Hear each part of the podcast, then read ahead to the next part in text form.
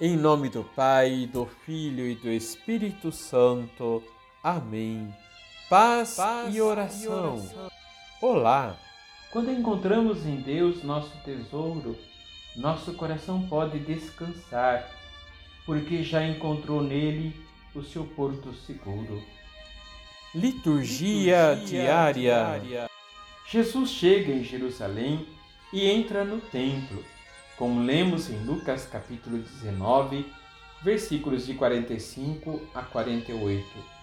No templo começa a expulsar os vendedores e diz: Minha casa será casa de oração, e conclui: No entanto, vós fizestes dela um antro de ladrões.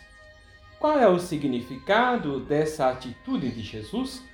O que ele queria fazer ao expulsar os vendilhões do templo? O gesto de Jesus tem mais do que um significado político, tem um significado profético. A profecia de Malaquias se cumpre na entrada de Jesus no templo, que diz: Imediatamente virá ao seu templo o Senhor que buscais, o anjo da aliança que desejais. Jesus, ao expulsar os vendedores, também nos recorda o profeta Isaías, capítulo 56, versículo 7, que diz: A minha casa será uma casa de oração. O autêntico serviço de Deus é realizado por Jesus por meio de seu ensino. Por causa dessa pregação, o sumo sacerdote e os escribas, junto com os principais cidadãos, tentaram eliminá-lo.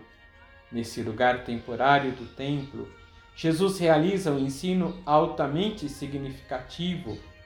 É precisamente porque este lugar é tão fundamental para os judeus que o seu ensino atinge o seu ápice e será a partir do templo que também começarão as palavras dos apóstolos.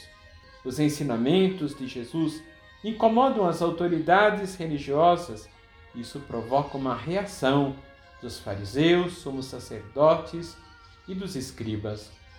Em contraste com o comportamento hostil das autoridades, pode-se ver a alegria das pessoas que seguem e escutam a Jesus.